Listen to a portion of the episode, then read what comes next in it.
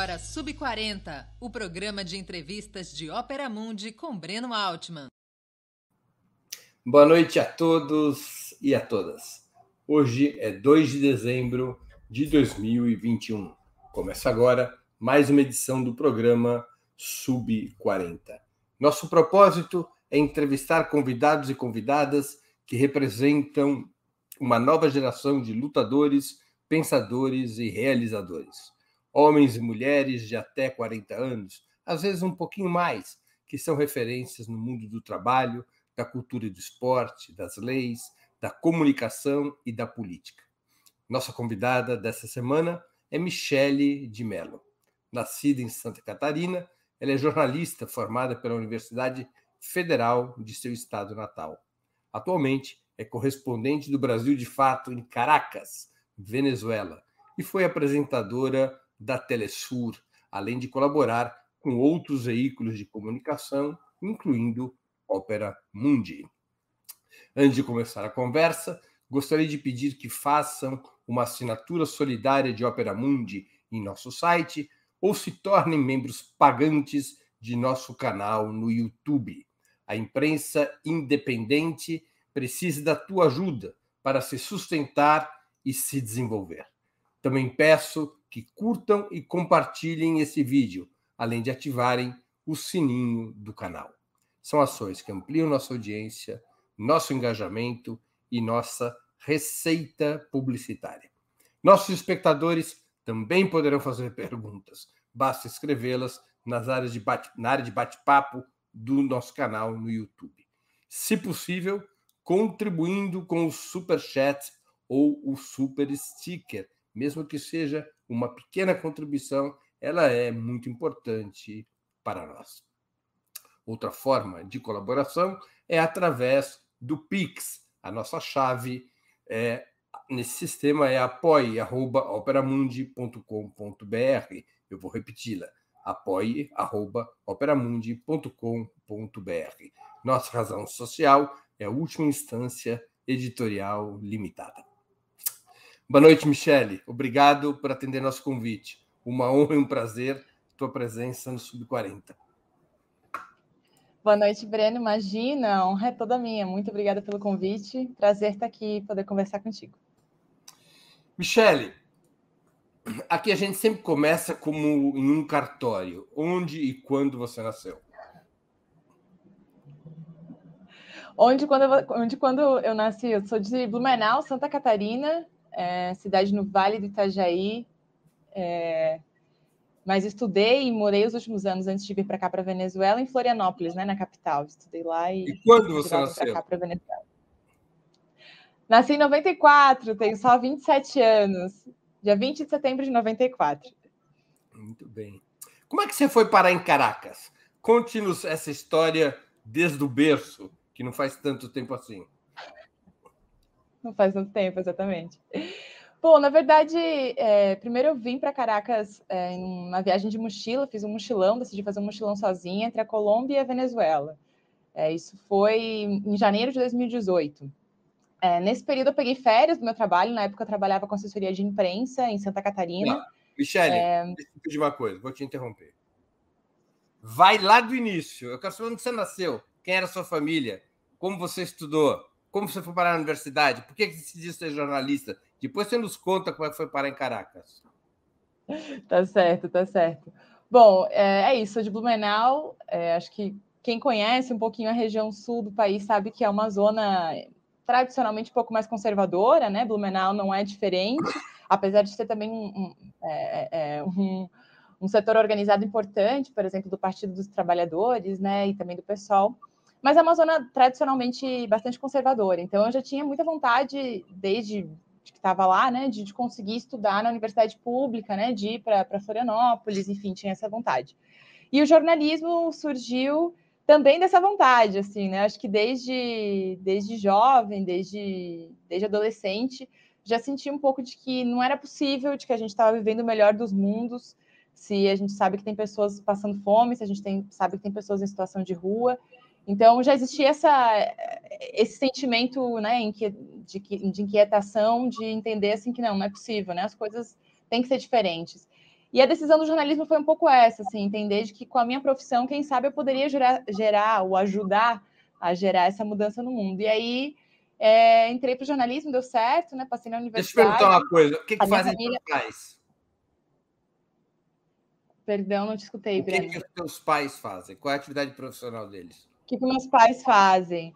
É, os meus pais são, são de origem rural, né? Eles vieram do campo. Minha mãe agora ela trabalha com a indústria têxtil. Blumenau é uma zona têxtil.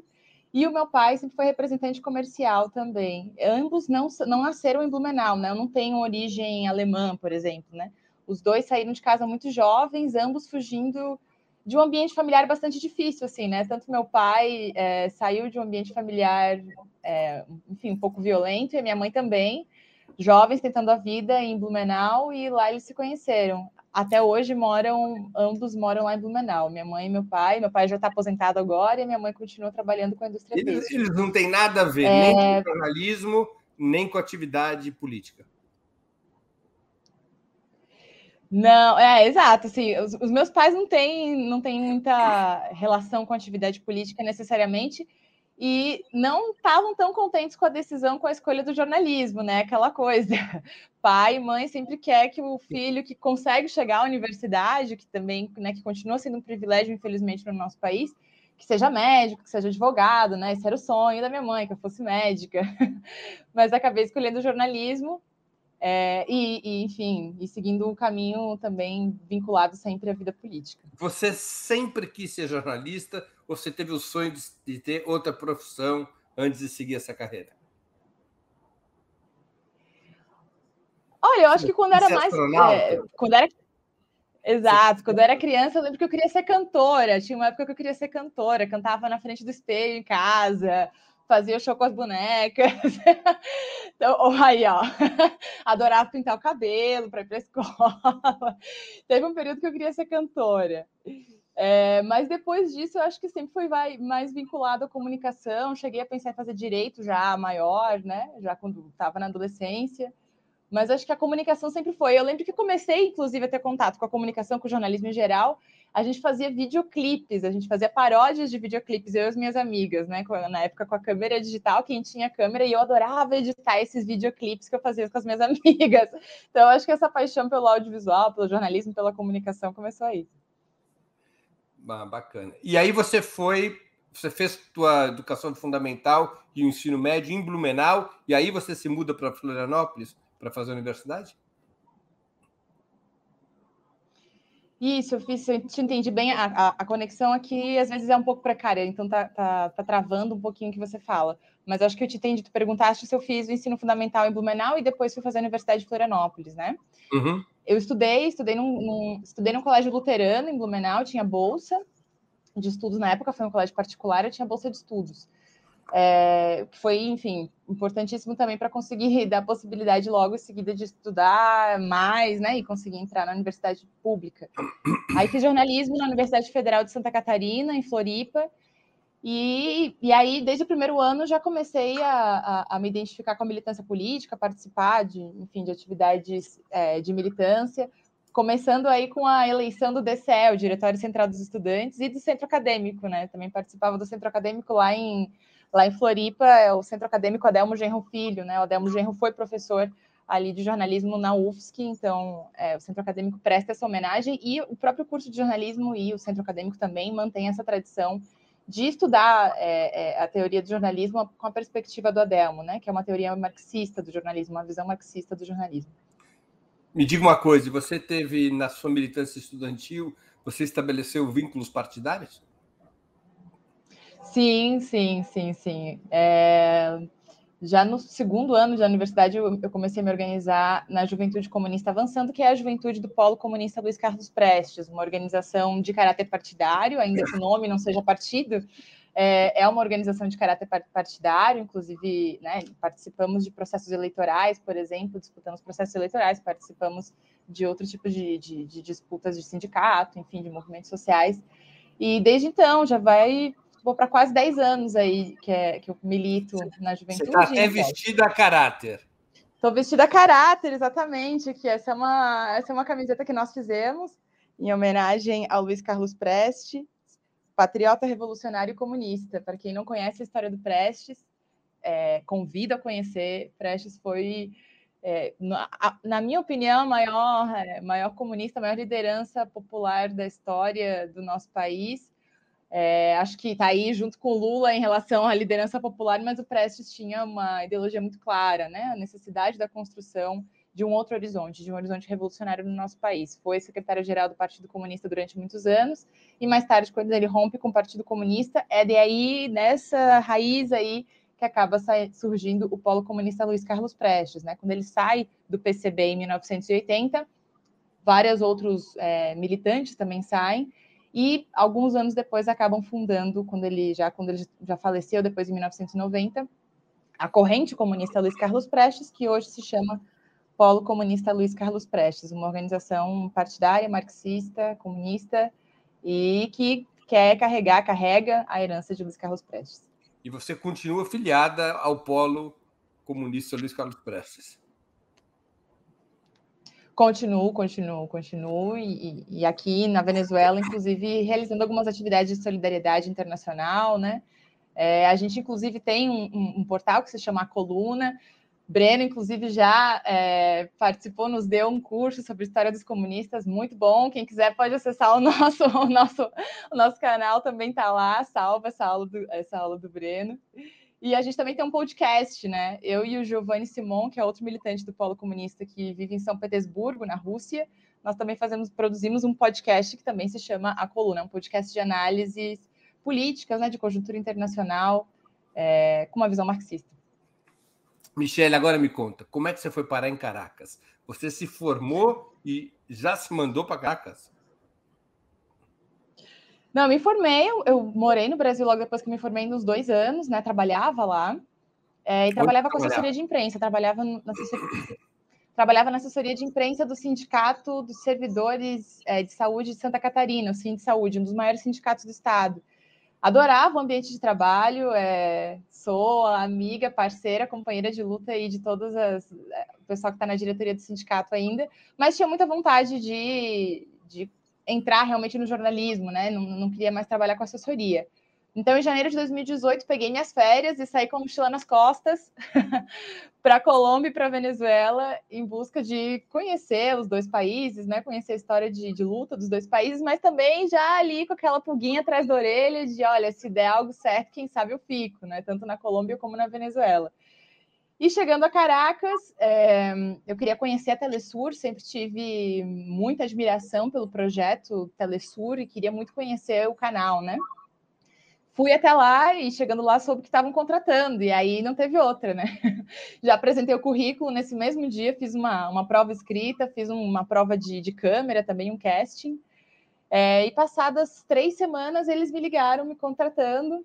Então eu voltei para o Brasil, né? Cumpri meu aviso prévio. O pessoal do sindicato foi super, super parceiro, todos me apoiaram muito nesse processo de vir para cá. E volto para cá já trabalhando na Telesur em março de 2018. Comecei trabalhando na Telesur como redatora, é, fui avançando aí nas atividades de produção e terminei como apresentadora. Trabalhei na Telesur até o ano passado, até setembro do ano passado, como apresentadora. Inclusive, nesse período como apresentadora que a gente surgiu, que a gente criou aí é, o projeto Telesur Notícias em Português, né? Para quem não conhece, também fica aí a dica, para quem é do Brasil. A Telesur é, tem programação 24 horas, né? Em espanhol e inglês mas também tem um programa em português, um noticiário que sai todas as quintas-feiras, um projeto que eu tenho muito prazer e muito orgulho né, de ter feito parte tanto da, da concepção como da, desses primeiros, dessas primeiras edições, e ele segue, ele continua. E como é trabalhar na Venezuela? Como é ser jornalista na Venezuela? Olha, eu sempre costumo dizer para as pessoas que a Venezuela e, e, que o povo venezuelano e o povo brasileiro são muito parecidos, né? Eu acho que nós somos muito parecidos é, na nossa espontaneidade, na simpatia, na boa recepção das pessoas que vêm de fora. Os venezuelanos adoram o Brasil, adoram brasileiros. Então, eu gosto muito de morar aqui na Venezuela, assim, apesar de toda a loucura. Também costumo dizer que aqui é, a gente vive uma vida de gato, né? Que cada ano valem por sete. Porque cada ano aqui na Venezuela, bom, Breno, tu já veio para cá muitas vezes, né? sabe que acontecem muitas coisas, assim, nesse último período ainda mais, né? Principalmente a partir é, da narrativa Juan Guaidó em 2019, mas sempre. A Venezuela é um país muito ativo. É certo, né, que existem uma série de dificuldades que talvez a gente não, não, não tenha ou não esteja acostumado no cotidiano da vida no Brasil, mas é um país muito acolhedor, um povo muito acolhedor, muito alegre, muito feliz. É, e gosto muito de morar aqui, assim. E ser jornalista aqui é, é uma vida ainda mais ativa, eu acho, né? Justamente porque a Venezuela sempre tem o que falar, sempre dá o que falar, e sempre tem muita notícia é, circulando por aqui. Acho que a Venezuela não tem mais como sair de ser um ponto geopolítico muito importante no mapa, não só para a América Latina, mas a nível mundial, né? Eu acho que as decisões que estão sendo tomadas aqui, o processo que está em curso aqui, é, tem um peso fundamental é, para o mundo inteiro, né? Não, não, não, não se resume só à Venezuela. Então, ser jornalista aqui é uma loucura, né? É, você tem que estar sempre atento a mil coisas. Mas, mas é muito bom, gosto muito. Ninguém Convido morre... as pessoas a virem conhecer. Ninguém morre de tédio na Venezuela.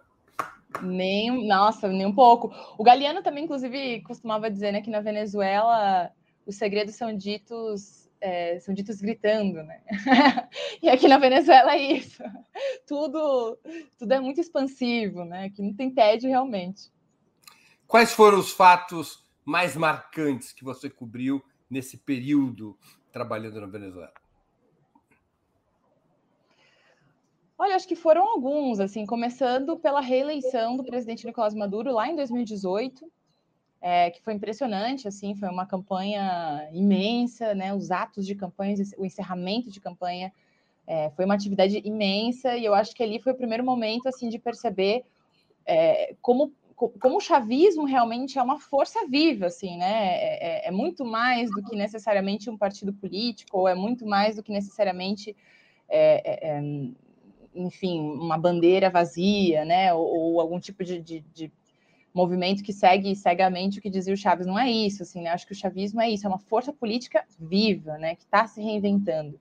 E isso fica muito evidente quando você acompanha as manifestações, quando você acompanha isso, nas atividades de campanha, é, e é uma festa, que tudo é uma festa, né? A gente está acostumado no Brasil a que as marchas sejam né, de, de, de, caminhar e etc. Aqui também se caminha, mas no meio você sempre vai encontrar gente fazendo festa, vai encontrar gente tocando tambor, vai encontrar gente fazendo qualquer outro tipo de música e as pessoas estão se divertindo. Então, começando pelas eleições, mas acho que todo o ano de 2019 foi bastante, bastante pesado, assim, né? Começando pela autoproclamação do Juan Guaidó, é, passando aí pela tentativa de entrada de, de, ajuda suposta, né, ajuda humanitária em fevereiro. Depois teve a situação do apagão aqui, que foi bastante é, intenso, né? Viver isso foi bastante intenso e cobrir também foi bastante intenso. E logo depois teve essa tentativa de tomada de uma base militar aqui na zona leste de Caracas, é, por parte né, do Guaidó e Leopoldo Lopes, que é outro, é, outro membro do mesmo partido do Guaidó, esse dia eu lembro claramente, assim, eu, eu morava na época, trabalhava na Telesur, que ficava no extremo leste da cidade. Eu morava no extremo oeste da cidade.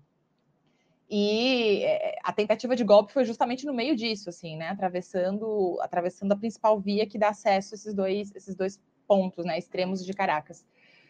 E foi impressionante, assim, né? Foi impressionante. Simplesmente a gente acorda com a, com a notícia de que tem um tanque é, e, e, umas pessoas tomando uma base militar, assim, no meio da cidade, assim.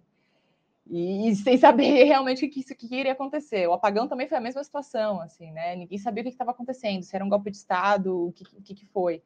Então, acho que esses foram os momentos mais, mais centrais. E atualmente, eu acho que essas últimas eleições foram bastante importantes também, assim, né? Tinha muita expectativa sobre o resultado dessas eleições e o fato de que elas são, foram, né, um termômetro tanto para o chavismo como para a oposição. Mas é isso, eu destacaria as eleições de 2018, com todos os processos que a gente viveu em 2019 e agora recentemente as eleições também. Teu microfone está fechado, Breno. E sobre o cotidiano na Venezuela, o que uma brasileira como você mais estranhou e o que, que você mais gostou, mais se acostumou vivendo em Caracas? O que eu mais estranhei é... Eu vou, eu vou chutar e vou acertar. A, a, absoluta falta de pontualidade. Também é importante. Total, isso sim, isso sim. Quem for a pessoal, eu vou dizer, estresse, eu conheço, assim, eu conheço a Venezuela há muitos anos, vou dizer para vocês. Quem for a Venezuela, a passeio ou a trabalho, confiando que as coisas vão acontecer nos horários marcados, esqueçam. Isso não existe essa hipótese. Nunca. Sim, eu acho que é uma boa. A impontualidade é uma boa mesmo, Breno. Mas é que depois de três, quase quatro anos aqui, a gente já meio que se acostuma, assim. Mas é realmente, assim, a impontualidade é um assunto sério e é para tudo, assim. E o mais engraçado é que os venezuelanos podem chegar uma hora depois do horário que combinaram contigo, numa boa, assim, como se nada tivesse acontecido, dando oi e tal, sem nenhum tipo de explicação e tá tudo bem, assim. no Brasil a gente ficaria pé da vida, né? E aqui não tem nenhum problema. Eu acho que isso e isso, é, em 2018 também, o país ainda vivia uma situação de crise um pouco maior, então acho que o que eu estranhei mais era o fato de não ter tanto liberdade para sair, por exemplo, à noite ou a partir do momento que escurece, né? É, sempre ter essa ideia de que Caracas era uma grande metrópole, uma grande cidade muito muito agitada.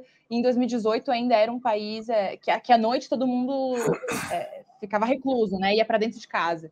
Talvez essa foi uma das coisas que eu estranhei no início, a impontualidade, com certeza. E o que eu mais gosto, né, ou que, que é mais fácil aqui de ver no cotidiano, eu acho que é justamente esse modo de ser dos venezuelanos, assim, que tudo é uma festa, tudo é uma festa, tudo é diversão, tudo vira piada. É... Inclusive, e a luta é assim, né? Eu acho que a luta aqui na Venezuela, a Revolução Bolivariana tem essa característica muito forte, assim, o chavismo tem essa característica muito forte, de que mesmo que as condições estejam difíceis, e é necessário dizer se as condições estão difíceis, é necessário né, fazer a crítica assim, né, em determinados momentos, mas que esse processo de luta também tem que ser feito com alegria, assim, né? Que, que a gente tem que saber de que estamos aqui reivindicando, estamos lutando por algo distinto, e esse algo distinto é, também, também vai nos, nos, trazer novas formas de relacionarmos e também vai nos gerar novos sentimentos de solidariedade, de alegria, de amor, de respeito. E eu acho que isso é muito forte na Venezuela. Você se deu bem com a arepa, com a salsa e com a cúmbia? Se eu me dei bem com a arepa e com a salsa com rum. A arepa, a arepa é um gosto adquirido, assim, no início eu não gostava tanto, mas agora eu como arepa todos os dias, assim, não tem como, né? Para quem Explica para o pessoal para Venezuela é ainda vai saber que aqui Exato, a arepa é, é, é, é uma massa de, de milho, né? Feita com farinha de milho, que não tem nenhuma pronta aqui, senão eu trazia para mostrar para todo mundo. que é, é, quase como se fosse o pão diário né, dos venezuelanos. É uma massa redondinha, assim, que você faz é, na chapa, corta ao meio, recheia, perfeito, é quase um pão, mas é feito milho, com né? a base de milho. A base de milho, farinha de milho. E é um dos pratos mais é, é tradicionais aqui da Venezuela, né? As pessoas podem comer arepa em qualquer horário do dia, assim. tipo, não tem como você estar tá aqui no calorias por arepa. É. E a salsa e o rum também. Eu, eu morei em Cuba, né, antes de vir para Venezuela. É, então a salsa e o rum tava, já estava super familiarizada com a salsa e com o rum. Adoro salsa, gosto muito de dançar salsa. Aqui na Venezuela o pessoal é, ensina, é muito bom. Dançando salsa tem um movimento cultural muito forte. É, e o rum Aí essa briga entre os venezuelanos e os cubanos, quem produz o melhor rum do mundo? A Venezuela diz que produz o melhor rum do mundo aqui. É, Michele, como é que os venezuelanos veem o Brasil? Mudou alguma coisa com a chegada do Bolsonaro ao governo? Sim, em, em, geral as pessoas têm, têm muito, muito carinho pelo Brasil, né? Muito. E, e por mais que talvez para muitas regiões do Brasil a Venezuela esteja muito distante, nós somos países vizinhos, né? Então era muito comum também nos anos 2000, quando a gente estava nos governos do PT e aqui também o Chávez ainda estava vivo, né? E, e, e existia uma outra situação, não existia bloqueio econômico, por exemplo. Era muito comum ter bastante turista brasileiro para cá, né? E os venezuelanos também iam para lá, até porque a gente podia ir por terra, né? Mercosul, você podia viajar com a tua identidade, com o teu RG, né? Não tinha necessariamente que pegar um avião e fazer passaporte, visto, etc. Então as pessoas têm muito carinho pelo Brasil, inclusive torcem pelo Brasil em todos os torneios de futebol, as pessoas fazem caravana, assim, com, com bandeira do Brasil, é, e vem com bastante preocupação o governo de Jair Bolsonaro, né? É, quando, quando aconteceram as eleições, eu já estava aqui na, na Venezuela, estava trabalhando na Telesur, era a única brasileira, inclusive, da Telesur nesse momento, aqui em Caracas. E lembro que quando saiu o resultado, acho que foi inevitável, né? Para todas as pessoas que sabiam mais ou menos o que, que representava a eleição do Bolsonaro, não teve como não estar tá triste nesse dia, né? Como não estar tá abatido, assim, né? E eu lembro que nesse dia eu me escondi no banheiro um período para chorar, assim, né? Desaguar e chorar. E várias pessoas, né, outras mulheres venezuelanas que entraram no banheiro me abraçavam e se emocionavam junto, assim. Eu acho que os venezuelanos têm muita esperança também que 2022 possa ser um ano de mudanças no Brasil, vem com muita preocupação que vem acontecendo no nosso país e se sentem realmente como povos irmãos, assim, sentem realmente que nós somos muito parecidos, adoro. Todo mundo que tenta arranhar um português, um portunhol, quando sabe que você é brasileiro. Então, acho que tem uma relação de muito carinho. E lembrando sempre que a Venezuela é o único país da América do Sul, até onde eu me lembro, no qual o futebol não é o esporte principal. O esporte principal é essa coisa estranhíssima chamada beisebol, absolutamente incompreensível para qualquer um que venha de um país como o nosso. Você já aprendeu alguma coisa? Exatamente, exatamente. Você, já, você aprendeu alguma coisa sobre o Nada, e olha, e olha que já fui, e olha que já fui a alguns, alguma, alguns partidos, algumas partidas de beisebol e não entendo, continuo não entendendo. Eu termino, eu termino na, na arquibancada junto com a bateria, torcendo junto com a bateria para algum dos times, mas entendeu? O beisebol eu não entendo. Aqui é muito mais forte isso. O beisebol é o, é o, é o esporte nacional e o basquete também, né? Aqui tem muito, muita cultura também de, de jogar basquete e futebol, muito mais recente. Por isso também que eles torcem para o Brasil, né? Michele, sobre teu período na Telesur, como foi trabalhar nessa emissora que nasceu para confrontar a narrativa das grandes corporações de mídia como a CNN? Opa, houve uma oscilação, mas a Michelle logo volta. Pessoal, enquanto a Michelle não volta, quero lembrar vocês de, para que contribuam com o super chat ou o super sticker ou que façam uma assinatura solidária em nosso site, ou que se inscrevam como membros pagantes do canal de Ópera Mundi no YouTube, ou ainda que colaborem através do Pix, apoie.operamundi.com.br.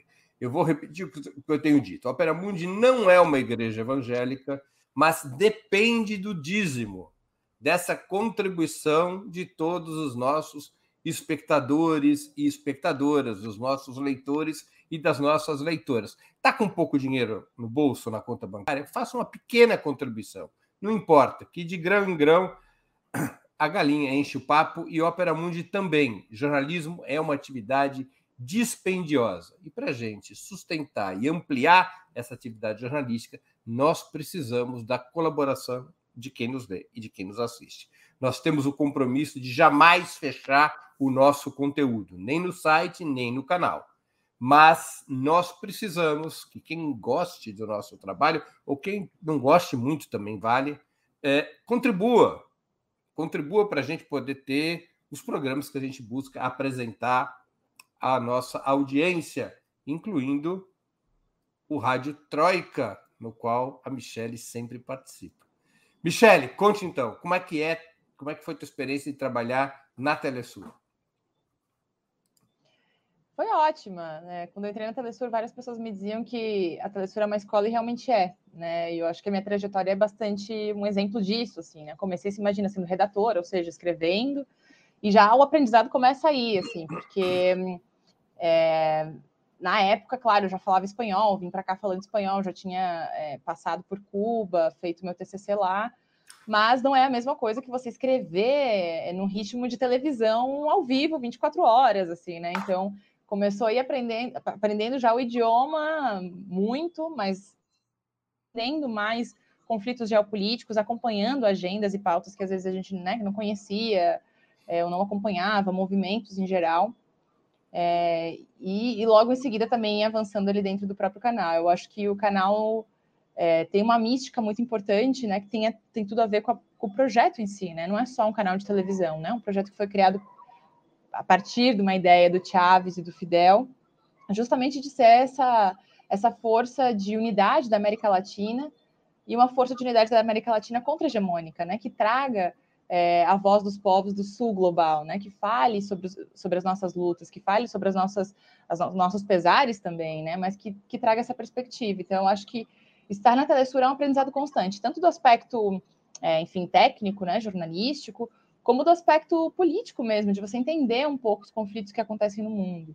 Então, além, é claro, de disso, de você ter essa, essa concepção de que ali a gente está junto em torno de um horizonte. Então, os colegas que eu, com quem eu trabalhei, né, são amigos, são companheiros, companheiros, assim, que eu levo para vida, a vida toda, né? Tem várias pessoas, várias pessoas. E, é, estar tá num canal internacional do porte da Telesur também é você estar tá conectado com o mundo inteiro, né? Ter contato com pessoas de lugares que eu jamais imaginei que ia conseguir conhecer ou ter contato. Então, é isso, acho que é, é transformador, é, uma, é, é um, um, processo muito, muito bonito, é um, um ambiente muito é, importante de trabalho e, e, um projeto que está aí lutando também para continuar existindo e ampliando, né? O que, que mudou na Venezuela desde quando você chegou até agora? O país está melhor ou pior para se viver? Olha, acho que mudou bastante coisa, Breno, bastante coisa, assim, essa coisa de que na Venezuela cada ano são sete não é mentira. você vir para cá em 2017, 2018 era um país, assim, você vir para cá agora é outro país bastante diferente, assim, acho que as mudanças aqui são muito rápidas. É, tá melhor para se viver agora, tá melhor para se viver. O fato de que realmente existem sinais de recuperação econômica é verdade, né? Ou seja, o que as cifras expressam também você consegue ver no seu cotidiano, né? Não são só números aleatórios, assim, né? A recuperação da produção petroleira, que ainda está muito longe dos estándares de mais de um milhão de barris diários que se produzia, né? Estão produzindo cerca de 600 mil barris, mas em 2018 era menos da metade. É, considerando que na Venezuela a, a principal carro-chefe da economia é o petróleo, né? Então você tem o dobro de produção petroleira em 2013, agora. Em 2013 2012, a produção era de 3,2 milhões de barris.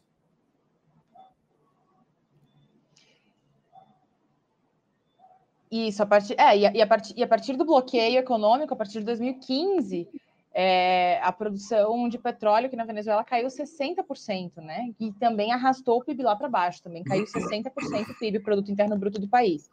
Então, você sair de 2018 ter uma produção de petróleo que era isso, em torno de 200, 300 mil barris, né, um país que chegou a produzir mais de 2 milhões de barris por dia, chegou nesse, nesse, nesse ponto aí de 300 mil, e agora está produzindo cerca de 600 mil barris por dia, ou seja, é o dobro, né? Então, é claro que isso também se expressa na economia, assim, é, é, é, é evidente que existem melhores condições agora tanto de abastecimento de modo geral, existe mais estabilidade da moeda, né? Nesse ano já os índices também estão aí. A Venezuela parece que vai conseguir sair desse processo hiperinflacionário. A Venezuela vinha de 42 meses de hiperinflação. Para quem não sabe, hiperinflação é quando a inflação é superior a 50%. Então, era mesmo. Em 2018, era aquela dinâmica de quem viveu nos anos 90 no Brasil, antes do Plano Real, é que sabe, assim, dos, dos preços mudarem durante o dia, é, de acordo com a variação do câmbio, né? é, do, do, teu, salário também, ter que você cobrar ele quinzenal e não saber realmente quanto é que vai valer esse teu salário até o final daquela quinzena, porque é, existiu uma escalada de preços de inflação diária. E agora existe muito mais estabilidade, né? Nesse último mês, a Venezuela teve 10%, o índice inflacionário chegou a 10%. Tem muito mais dinheiro circulando no país, existe um processo de dolarização recente também, que começou a partir de 2019. Agora, essa, digamos, facilidade, né, essa maior quantidade de dinheiro circulando no país, a maior é, disponibilidade de produtos e serviços em geral, e também a maior quantidade de pessoas circulando no país, que isso também acontece, quase ninguém diz, mas assim como muitos venezuelanos migraram, tem muitos venezuelanos que estão retornando, e retornando abrindo seu pequeno negócio, empreendendo com algo, fazendo algo, ajudando a movimentar a economia também. E voltando, por que é isso? Porque o país agora já está muito mais estável politicamente, é um país seguro e tem melhores condições econômicas para você viver. Só que tudo isso aconteceu também, Breno, e aí acho que é importante falar, né, em cima de, de um processo de, de, de aprofundamento da desigualdade social, assim, né? Eu acho que é, hoje é evidente isso, né? Você tem nichos, já nichos de luxo, E tem alguns nichos de pessoas que, principalmente as pessoas que não têm acesso, por exemplo, né, a, a, um, a um, salário em dólares ou algum outro tipo de moeda, algum tipo de outro de remessa do exterior, passam dificuldades muito maiores. Assim, né? O salário mínimo hoje na Venezuela não é suficiente para dar conta da cesta básica alimentar, e esse é um dos grandes debates hoje é, dentro da esquerda, mas não só dentro da esquerda. É um dos grandes debates nacionais, né? O que fazer para conseguir aumentar o salário mínimo para todo mundo é, e, e, conter esse avanço do câmbio paralelo, né, que é o que fazia aumentar essa hiperinflação, né, uma das tantas táticas aí de guerra híbrida que a Venezuela é, vem sendo atacada, né, vem sofrendo desde 2015, pelo menos, mas antes já. Michele, a Amanda Cotrim, que também é participante do, da Rádio Troika, ela pergunta o que, que mudou na Michelle depois de viver na Venezuela? Amanda, querida, companheira, aliás, companheiríssima de Rádio Troika. acompanhando os teus colegas de Rádio Troika, que eu já vi a Camila Varenga, que é nossa correspondente em Madrid, vi a Amanda, ainda não vi o Lucas, mas a pergunta da Amanda para você é essa. Que ótimo, que ótimo. Bom, que mudou na Michelle depois de ver na Venezuela. Acho que muito mais madura, né? O Breno estava comentando aí em outro, em outro, em outro programa que eu vim para cá muito garota, e é verdade, né? Vim para cá muito garota. Continuo sendo uma mulher jovem, mas é, acho que amadureci bastante. É, também do ponto de vista político. Eu acho que quando a gente milita num país, num, ambiente em que você jamais esteve muito próximo também dos centros de poder, ou, ou, ou, ou justamente de ser governo, né? Você tem uma ideia talvez um pouco mais distante das dificuldades cotidianas de se construir alternativa sendo governo, assim, né? Eu acho que aqui é, deu para colocar um pouco o pé no chão, né? Ver que os processos são longos, né? A gente mudar a estrutura da nossa sociedade é um processo longo, muito longo, é, e que não é tão bonito, nem sempre é tão bonito, né? Tem várias decisões que você tem que tomar que nem sempre são tão bonitas, que nem sempre agradam todo mundo, mas que são necessárias. Então, eu acho que me trouxe mais maturidade política, mais paciência, com certeza. Sou uma mulher mais paciente por conta da impontualidade dos venezuelanos também, Breno. É, e acho que também essa, essa característica que eu comentei antes, né, de, de, de levar alegria, né, de entender que a nossa luta ela também tem que ser uma luta de, de, de a gente estar tá junto, né? De, somos, de, de, sermos solidários entre nós, mas também de, de criarmos ambientes de alegria entre nós, de felicidade. É, isso também acho que marcou bastante aqui na Venezuela, assim, saber que a nossa militância ela tem que carregar é, também novos, uma nova cara, assim, uma nova vontade de fazer, de fazer as coisas.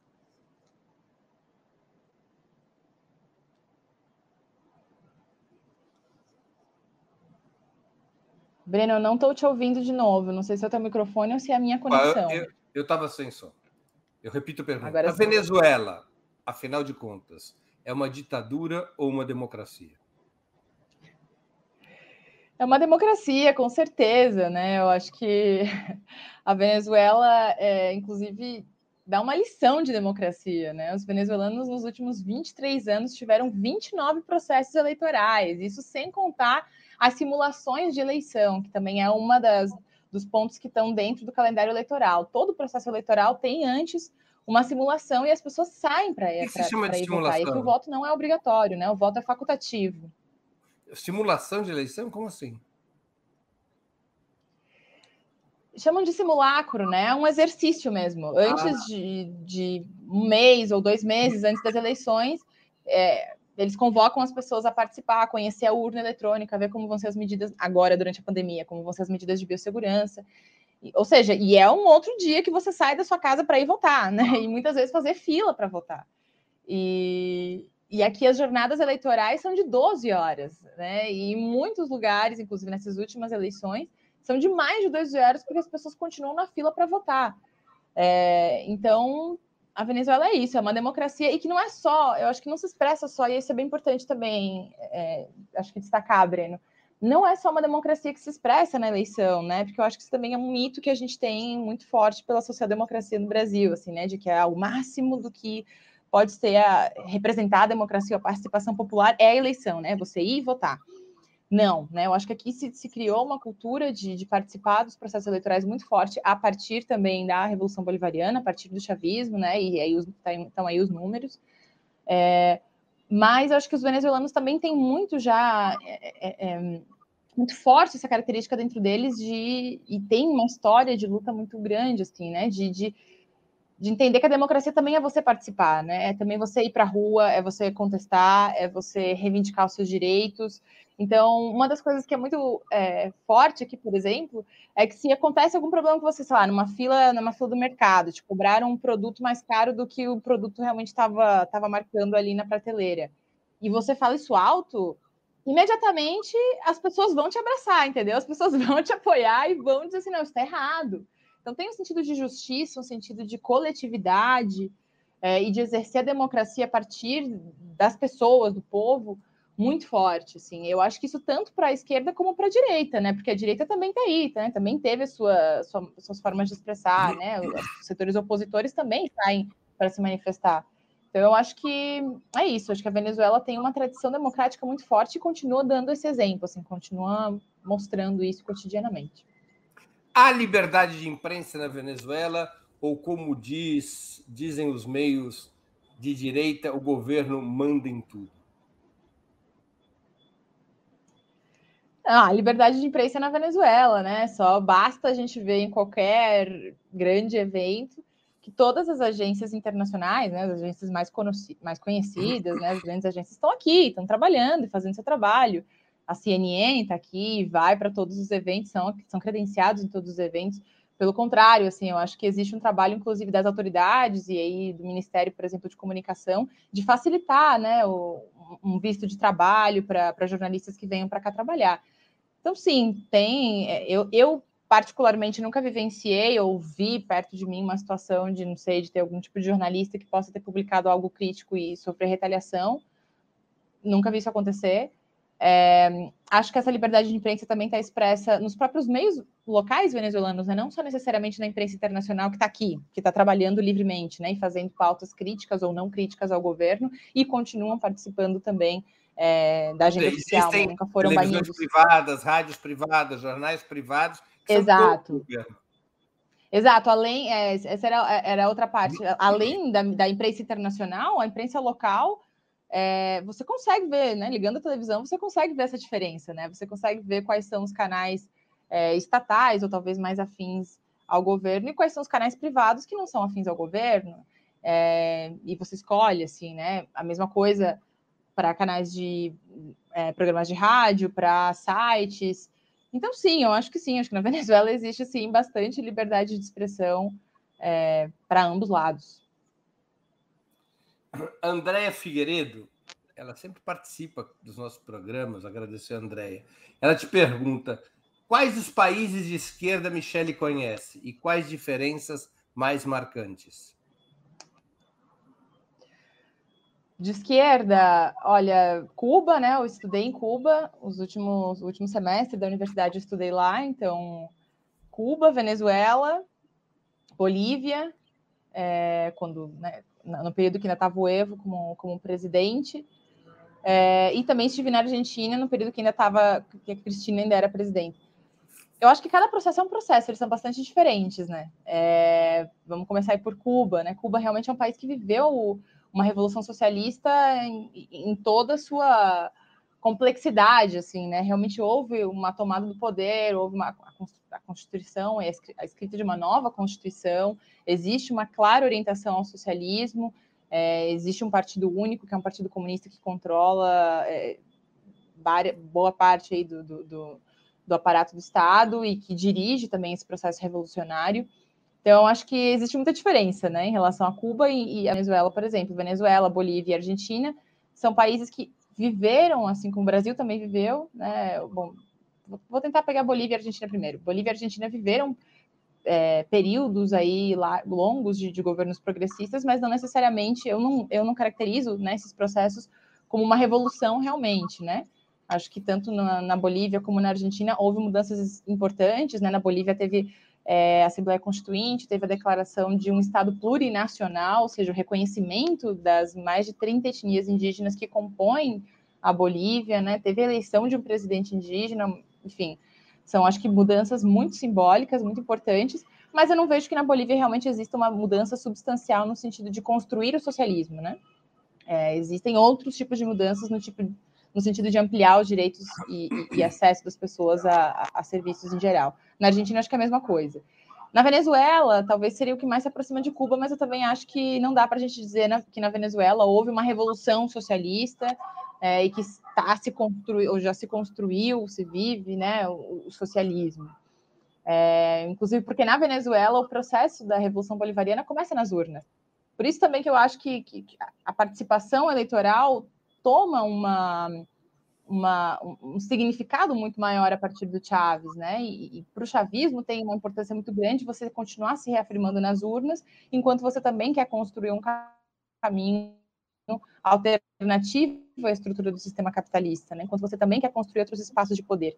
E acho que a Venezuela está nesse caminho, né? Enquanto Cuba foi uma tomada do poder, uma organização de né, guerrilha, e, e, uma transformação a partir desse, né, desse grande momento da Revolução em 59, e hoje vem aí tentando avançar no socialismo, resistir em determinadas formas de organização, a Venezuela acho que é o contrário. A Venezuela teve uma a vitória eleitoral do Chávez que foi importantíssima, mas a partir desses governos do Chávez foi amadurecendo o que, que era esse socialismo, o que, que é esse horizonte que eles estão querendo construir aqui. É, e eu acho que hoje esse horizonte está em disputa, né? Eu acho que não não está muito, é, é, não é necessariamente homogêneo, o chavismo não é necessariamente homogêneo, né? E o que vai acontecer com a Venezuela não está necessariamente tão assim já, já traçado. A Venezuela é um país capitalista, é, mas sim com um governo progressista, com um governo de esquerda, com uma, uma concepção de, de tentar construir uma outra alternativa, mas acho que é, é esse horizonte também está em disputa hoje na Venezuela. Tem uma pergunta do Júnior Machado. Michele, é uma pergunta da política. Que lição nós brasileiros podemos tirar do processo da Revolução Bolivariana para a luta socialista no Brasil? Júlio, querido camarada, obrigada pela pergunta. Olha, eu acho que a principal é a necessidade de organização popular. Assim, eu acho que a Venezuela mostra isso, né? Nesse momento é, de crise, né, nesses últimos anos aí de crise, a partir do bloqueio, é, foi a capacidade do chavismo de se capilarizar, né, de se organizar e, e de se capilarizar e de estar presente em vários movimentos, organizações comunitárias, organizações de base, de criar experiências como, por exemplo, as comunas, que fez com que é, é, todo o processo né, se, se mantivesse, assim, né, de que a direita não conseguisse dar um golpe. É, então, acho que a principal a principal lição é essa, assim, é de que a gente precisa organizar, precisa organizar o povo, precisa organizar a juventude e precisa organizar através do território, precisa organizar através do que as pessoas mais sentem, né, das pautas que as pessoas têm mais presentes. Porque sem essa organização a gente não consegue nem é, conter os ataques do imperialismo, né, nem conter os ataques contra os nossos países e nem avançar a construção do socialismo, né, nem avançar num, em pensar uma alternativa. E eu acho que isso a Venezuela dá esse grande exemplo. Assim, existe muita diversidade de, de organizações de base, mas quando também é necessário, elas, elas estão unidas em torno desse grande projeto. E são essas organizações de base, são esses movimentos sociais, essa capacidade de, do chavismo de ser capilar, de ser popular, né, de ser composto por gente, por povo, que faz com que o processo da Revolução Bolivariana se mantenha. Michele, o grande polo patriótico, coalizão chavista, venceu as eleições regionais do, dia, do último dia 21 de novembro. Você já citou isso. Uhum. O que isso muda no cenário político interno e internacional do país? Essas eleições foram bastante interessantes, Breno, porque, como eu tinha dito antes, elas seriam um momento para o chavismo, que chavismo é governo, né? O chavismo é governo, está é, tá no governo é, é, central, né? O presidente Nicolás Maduro, mas o, o chavismo também é maioria na Assembleia Nacional, no parlamento, que aqui é uma câmara só, né? Unicameral. E o chavismo também já era maioria nos governos locais, né? Antes, já estava em 19 governos dos 23 e em 90% das prefeituras. Então, para o chavismo era uma eleição importante para mostrar que tanto como, como o povo estava avaliando essa gestão, essa gestão do chavismo e que tanta popularidade ele não conseguia manter. Para a oposição, e principalmente para os setores opositores que não estavam participando das eleições desde 2015, né, que teve alguns partidos que, que, que, não estavam e que voltaram a participar agora, também seria um termômetro, porque era esse termômetro de você ver, ah, pois é, depois de tantos anos é, negando né, a existência de uma democracia na Venezuela, negando todos os processos eleitorais, negando a via constitucional da disputa política, voltar para as urnas, como que seria para esse setor? E eu acho que o resultado foi bastante expressivo do que acontece hoje no país, assim, né?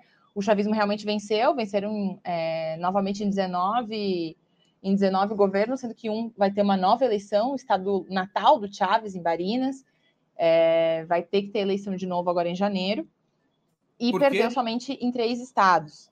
Por que em Barinas vai ter novas eleições? Por que, que em Barinhas vai ter, vão Não ter entendi. novas eleições? Por que, que no estado natal do Chaves vão, haverão novas eleições? Haverá novas eleições? Não consegui entender. Falhou muito. A tua pergunta era por que, que vai Olá. ter novas eleições no, em Barinas? Isso aí. Isso, tá. É, vão acontecer novas eleições em Barinas porque o candidato, um dos candidatos que disputaram, tinha sido inabilitado pela Controladoria Geral da República. Então teve um outro, um outro é, uma outra pessoa, um ex-deputado, que entrou com um recurso pedindo para paralisar a votação e para e realizar novas eleições, justamente porque esse candidato estava inabilitado. O Tribunal Supremo de Justiça da Venezuela aceitou esse recurso e interrompeu a contagem dos votos e decidiu realizar uma nova eleição. Esse estado estava sendo é, disputado pelo Argenis Chaves, que é o irmão do, do ex-presidente Hugo Chaves, esse estado, desde o início da Revolução Bolivariana, ele é governado pelo chavismo. Primeiro ele foi governado pelo pai do Chávez, em seguida por Adán Chávez, que é outro irmão do Chávez, e agora, e agora por Argenis Chávez, que já era o atual governador e tentava a reeleição. E pela oposição, a oposição saía dividida, né? Como saiu dividida em todos os estados, na verdade. Pela oposição, aí tinha esse candidato do Vontade Popular, que é o partido do Guaidó. Ele foi justamente o candidato que estava inabilitado. E também tinha um candidato do partido tradicional da direita aqui, que se chama Ação Democrática, né? Foi, é um, é um dos, dos, partidos mais tradicionais. Foi justamente o Ação Democrática que entrou com esse recurso no Tribunal Supremo de Justiça e, e o tribunal entendeu que realmente não né, a pessoa que estava inabilitada não poderia disputar essas eleições. Mas, enfim, voltando ao resultado das eleições, realmente o chavismo vence, perdeu em três estados, que são Corredes, é um estado no interior do país, um estado agrícola principalmente, perdeu para o partido do Henrique Capriles, é, que é o primeiro justiça, o Henrique Capriles era outra figura importante da política nacional. Nueva Esparta, que é onde está a Ilha Margarita, então alguns brasileiros talvez lembrem, né? É um, era uma das, dos lugares aí, das rotas turísticas importantes para é, os brasileiros. Exato. É, e perdeu em Súlia, que é um estado que também o chavismo governava, esse estado, um dos estados mais importantes do país, estado petroleiro. É, perdeu para o Manuel Rosales, que é uma, um personagem aí é, é, é, também tradicional da política. Um líder histórico da oposição. E um personagem. Um líder histórico. E, exato, e um personagem. É um personagem de destaque e, e, principalmente uma figura forte do período da Quarta República, que se chama, né? Que era justamente foram os 40 anos anteriores é, à, à vitória de Hugo Chávez em 98. Esses 40 anos anteriores tiveram um pacto que se chamava o Pacto de Ponto Firro, que era um pacto entre três maiores partidos de oposição que se alternavam no poder durante 40 anos. O Ação Democrática esteve aí e Manuel Rosales, que é agora o governador do estado Zulia, que é esse estado petroleiro, ele era uma figura importante desse período. Agora, por que, que eu acho que essas eleições elas foram importantes e, e refletem um pouco né, o, que, o que a gente vê na rua hoje? O chavismo, ainda assim, ainda que tenha ganho, né, realmente a maioria dos governos locais, é, a votação total, Breno, se a gente analisar a quantidade de votos, o chavismo perdeu. É, no total, o chavismo teve 45% da votação e a oposição teve 51%. Só que a oposição saiu dividida. Então, se a gente contar todos os votos da oposição de direita, chega a 51%. Eu acho que isso expressa, e a participação foi de 45%, né? Como eu falei, o voto aqui é facultativo. No entanto, no, é, no, no auge, né, digamos, antes do período do bloqueio e tal, os processos eleitorais aqui sempre tiveram uma alta participação, assim, acima de 60%, entre 60%, 70%, 80%, mesmo sendo voto facultativo. Agora, as eleições legislativas do ano passado teve um 30% E essas eleições regionais de agora, de novembro, tiveram 45%, ou seja, já houve um aumento né, da participação. No entanto, ainda é muito é, aquém, digamos, do que, do que eles estão acostumados. E aí, acho que tem dois motivos centrais, né? O primeiro, né? Opa, Michelle teve um probleminha de conexão. Enquanto ela retorna, eu lembro a todos e a todas que nos assistem de que essa é uma boa hora para contribuir com o Super Chat, com o Super Sticker, ou fazer uma assinatura solidária de Opera Mundi no nosso site, ou ainda se inscrever como membro pagante de nosso canal no YouTube. Essa contribuição de vocês é a nossa única fonte de renda. A Opera Mundi vive fundamentalmente deste aporte dos nossos espectadores e leitores. Então, quero pedir a vocês que contribuam com o que puderem contribuir. Super chat, super sticker, Pix, assinatura solidária, inscrição como membro pagante no nosso canal no YouTube. A Michele já está voltando. Voltei, voltei, voltei. Caí, mas voltei, gente. Bom, as eleições, é, esse resultado né, do chavismo em geral ter tido menos votação do que todo o setor da oposição. Eu acho, e, e ter uma participação, digamos, um pouco aquém do esperado, né, de, de 45%. Eu acho que isso é um reflexo do que a gente vê nas ruas hoje, né? As pessoas, os venezuelanos em geral têm um nível de consciência política é, bastante avançado, assim, né? Então as pessoas é, sabem que a direita, essa direita que governou o país durante todos esses anos, há 40 anos de bipartidarismo, é, não tem algo melhor a oferecer. Acho que a oposição venezuelana hoje, a oposição de direita, vive uma situação de muita crise realmente, de projeto, crise de unidade, crise de, de figuras políticas que realmente apresentem uma alternativa para as pessoas. Então, em geral, o povo venezuelano sabe que essa direita não tem nada de interessante a oferecer para eles, pelo contrário, né? Poderia ser algo muito pior mas também tem muito desgaste. O chavismo já é governo há mais de 20 anos, né? O PSUV é governo é, há todo esse tempo, e é, e como eu falei, é majoritário não só no governo central, no governo nacional, é majoritário agora também no parlamento e é majoritário nos governos locais.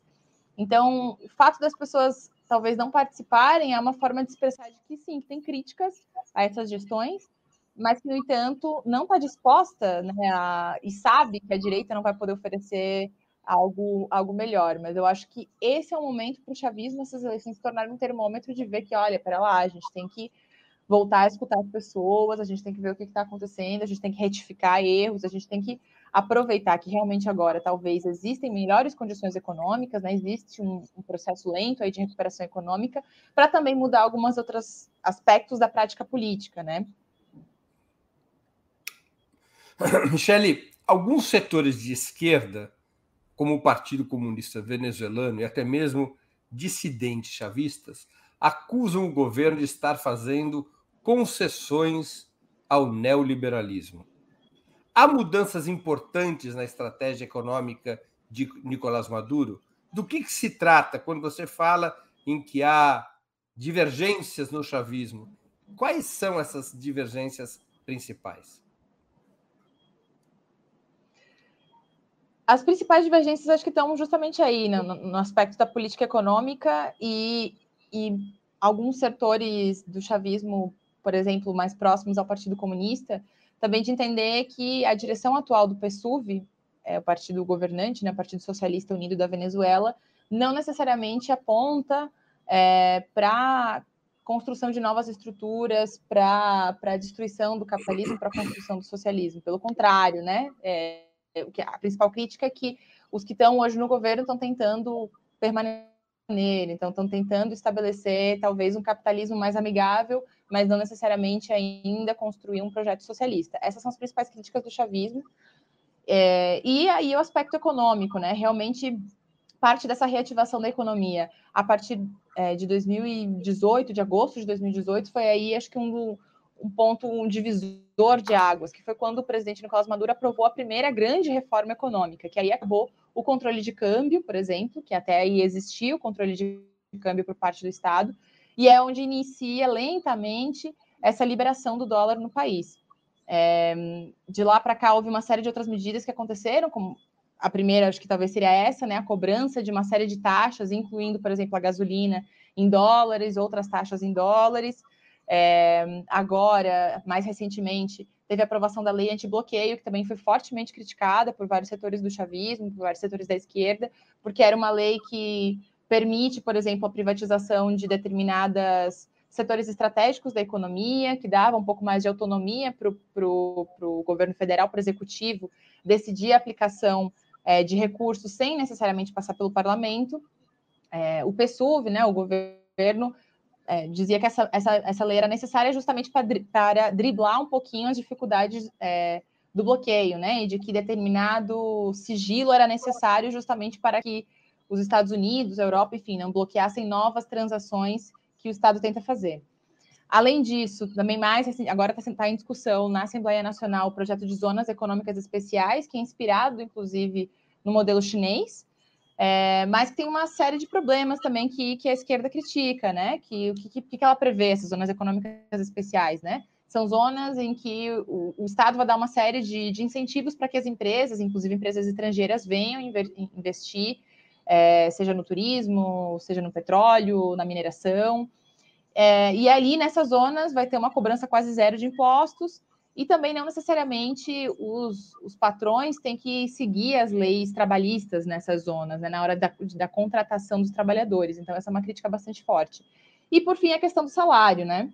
A questão do salário também é muito séria, assim. É, é...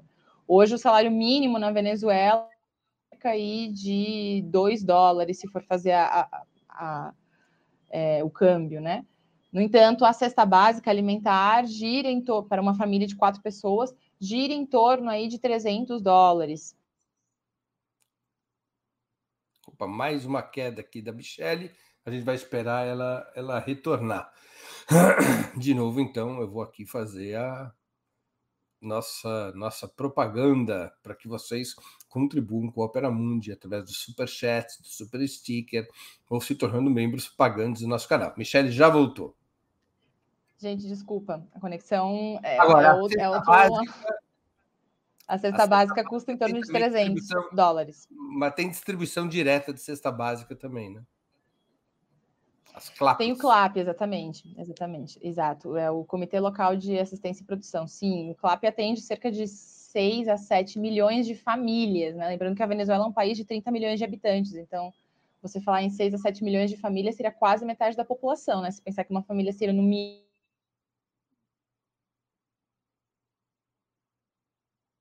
Houve um congelamento da imagem da Michelle. Acho que vai ter que derrubá-la e esperar ela voltar. Então, enquanto a Michelle não volta, eu reforço aqui, pessoal. Nós estamos chegando no final do programa, ainda dá tempo de contribuir com o dízimo para o Opera Mundi.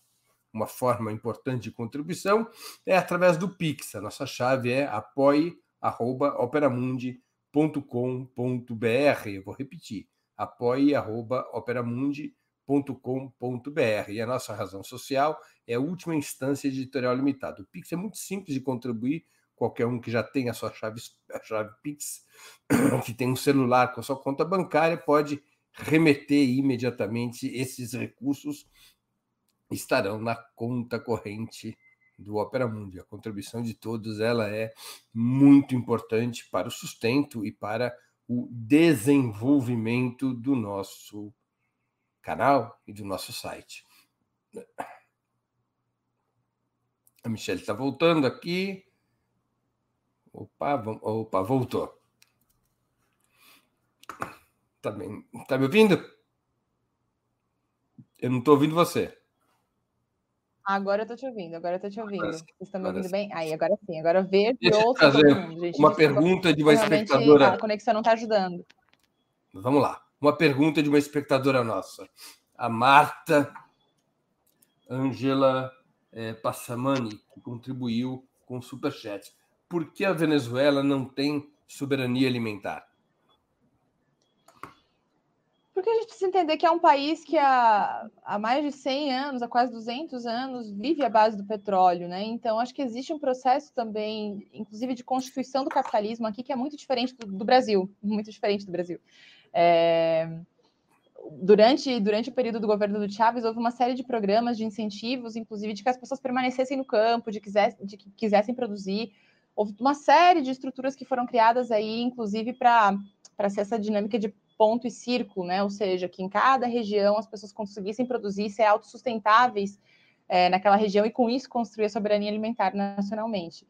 Infelizmente, é, não é só não é só aspecto econômico, mas acho que também é um aspecto cultural, assim. É, a, a, população venezuelana é muito urbana, né? E, e, e, tem nessa lógica do capitalismo rentista, que é esse capitalismo que depende da, da venda de produtos, da compra e venda de produtos, da renda, né? E nesse caso, da renda do petróleo, é, tem uma dinâmica que é muito forte de viver do comércio, de viver dos serviços. É, é, eu acho que é isso, assim, né? Mesmo em, em, uma situação de crise, as pessoas vão buscar sair dessa situação de crise através de atividades de compra e venda de serviços, etc. E não necessariamente de produção de alimento, né? De ir para o campo, de, de ser agricultores. Então, eu acho que essa é uma das questões centrais, assim, é, é, um, é um, desenvolvimento histórico do capitalismo aqui que não necessariamente é, esteve vinculado à produção agrícola, por exemplo, né? Mas a Venezuela, sim, tem. a, produção nacional venezuelana abastece, dos produtores venezuelanos, abastece, pelo menos em hortaliça, é, é, frutas, hortaliças, verduras, né? Abastece todo o país, abastece todo, todo o país. E acho que tem experiências muito importantes aqui, que surgiram principalmente a partir do chavismo e que apontam nesse aspecto da soberania alimentar, que são, por exemplo, as comunas, é, que estão justamente construindo isso, assim, né? É necessário que a Venezuela não dependa tanto de importações, mas como eu digo, é algo histórico, é algo histórico, um, um país que, que, que, sempre dependeu muito de importação de maneira geral, não só para alimentos, né, é, mas para todo tipo de, de produtos. Michele, o chavismo, o chavismo tem força para ganhar as próximas eleições presidenciais previstas para 2024? Nicolás Maduro será candidato à reeleição? Olha, eu acho que ainda falta, tem bastante água para rolar, né? Até 2024. Como eu falei, aqui cada ano são sete, assim, tem muita coisa para rolar. É, então hoje o chavismo. 21 anos. É, hoje, hoje o chavismo, sem dúvida, é a maior força política do país, sem dúvida, né? O PSUV é uma, tem uma grande maquinária eleitoral e uma capacidade de realizar campanha eleitoral imensa, assim, né? Uma militância muito, muito abnegada, inclusive. É, mas, como eu disse, são mais de 23 anos, são 23 anos já de governo, tem muito desgaste. Essas últimas eleições acho que foram uma expressão disso, né? A abstenção e a, a maioria do voto pela oposição, acho que é um pouco essa expressão de, olha, as pessoas estão cansadas, existem coisas que precisam mudar, precisam ser retificadas. A questão do salário, eu acho que ela é central, né? Ver como, como, como solucionar essa questão do salário. É, então, acho que sim, acho que o chavismo tem condições de vencer em 2024, mas muita coisa precisa, precisa mudar. O Maduro, a princípio, é, não se sabe, né? Não se pronunciou ainda se vai ser candidato ou não. Eu acho que ele é um possível candidato, mas eu acho que o PSUV, o chavismo em geral, está escutando esse, esse recado do povo, assim, de que é necessário renovar. Então, eu acho difícil, dependendo do que acontecer nos próximos anos, mas eu acho difícil que o chavismo aposte novamente numa eleição do presidente Nicolás Maduro. Eu imagino que vai haver uma renovação. E aí já tem alguns nomes aí possíveis presidenciáveis. Por exemplo? Por exemplo, o Diosdado Cabello, né, que foi vice-presidente do Chávez, inclusive foi quem assumiu a presidência durante o período do golpe é, em 2002, né?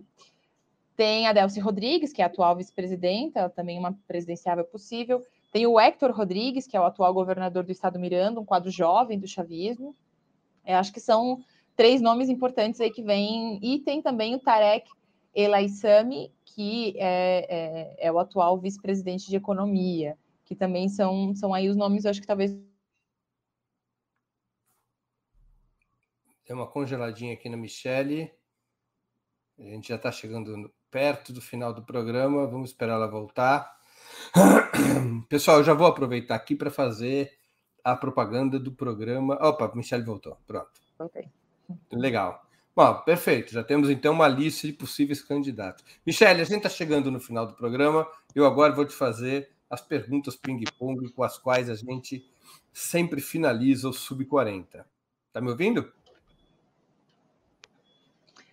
Estou te ouvindo muito entrecortado. Se tu puder repetir, não entendi tua pergunta. Vou te fazer as perguntas ping-pong com as quais a gente sempre termina o Sub-40.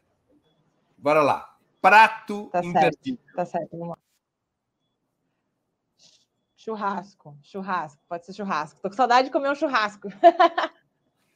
Uma catarinense que gosta de churrasco, tá certo. Cerveja, cachaça ou vinho? Cerveja, com certeza cerveja. E vem de Blumenau, né? Veio da terra da cerveja. Esporte favorito? Esporte favorito, eu acho que poderia ser vôlei. Quando eu, quando eu tava na escola, eu jogava vôlei e handebol. Gosto muito dos dois, mas acho que vôlei. Time de futebol? Vasco, mas eu realmente sou uma péssima torcedora, eu não acompanho tanto time, não, mas é Vasco. Você não tem um time catarinense do teu coração? Time catarinense é o Metropolitano, né? Que é o time da, da minha cidade, que agora acho que está na série D. mas é o Metropolitano, que é o meu time do coração. Passatempo? Passatempo. Além de leitura, yoga. Gosto muito de fazer yoga. Livro inesquecível? Desculpa, não entendi a pergunta. Livro inesquecível? Livro inesquecível, uau. É... Alguns, eu, enfim. Falaria o El País Barro Mi Piel, é, da Gioconda Belli, né? Ela foi, fez parte da Revolução Sandinista. É, hoje não necessariamente apoia o sandinismo, mas foi uma, uma peça importante. E nesse livro ela, ela narra como é que foram esses como é que foram esses anos prévios da Revolução Sandinista, sendo uma mulher, né, é, participando de, de, tudo isso, vivendo esses anos impressionantes. Eu acho e ela é poetisa, né? Ela é poeta, então é, o livro é, é, é, literatura, né? É literatura, mas não é necessariamente uma ficção. Ela narra um pouco esses dias e com um toque, com uma verdade nas palavras, né, no sentimento, que eu acho que me marcou bastante. Gosto muito desse livro, gosto muito da Gioconda Belli. Música preferida? São várias também, difícil escolher uma, mas gosto muito de Belchior. Vamos lá, Velha Roupa Colorida, pode ser para esse momento atual, acho que é uma, uma canção que Você tem tudo a ver com esse momento que a gente está vivendo no Brasil. Você é boa cantora? Não sei se tenho que dizer meus amigos, mas eu gosto de cantar pelo menos no chuveiro. Então cante essa música que você escolheu um pouquinho para a gente ouvir. Mas tem que cantar comigo então, Breno. Não sei Você fazer não isso. sente nem vou. vê, mas eu não posso deixar de dizer, meu amigo, que uma nova mudança em breve vai acontecer. Vamos ver, né? Que vem essa nova mudança. Filme marcante. Filmes são muitos. Marighella, para dizer um último, acho que não tem ninguém que se considere comunista que tenha visto esse filme, belíssimo filme, belíssimo filme, sem, sem sentir que ele te marcou muito, né? Ídolo político. Líder político, Ídolo político. Lenin. Lenin, mas podia ser o Prestes também, mas vamos de Lenin. Evento histórico do qual gostaria de ter participado.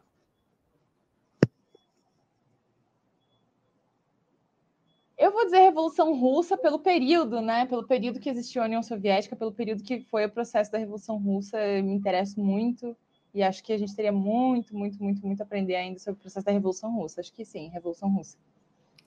Michele, muito obrigado pelo teu tempo e por ter participado do Sub-40. Tenho certeza que nossos internautas aproveitaram e se divertiram muito nessa mais de hora conversando. Queria agradecer a audiência por ter nos acompanhado e repetir meu agradecimento a você mesma. Imagina, muito, muito obrigada, Breno. Que pena a conexão nos, nos boicotou alguns minutos, mas que bom que a gente conseguiu conversar. Muito obrigada a todo mundo que participou e que esteve aqui junto. Um prazer, um prazer, e, e é isso. E, e, vamos, vamos adiante, né? Vamos juntos. Eu acho que esse ano tem muito, tem muito para nós, para nós como esquerda, para nós como jornalistas, comunicadores que tentam fazer uma, uma comunicação diferente, que fale de nós, fale do nosso povo. E estamos juntos. Muito obrigada, muito obrigada mesmo. Prazer. Tchau, Michele.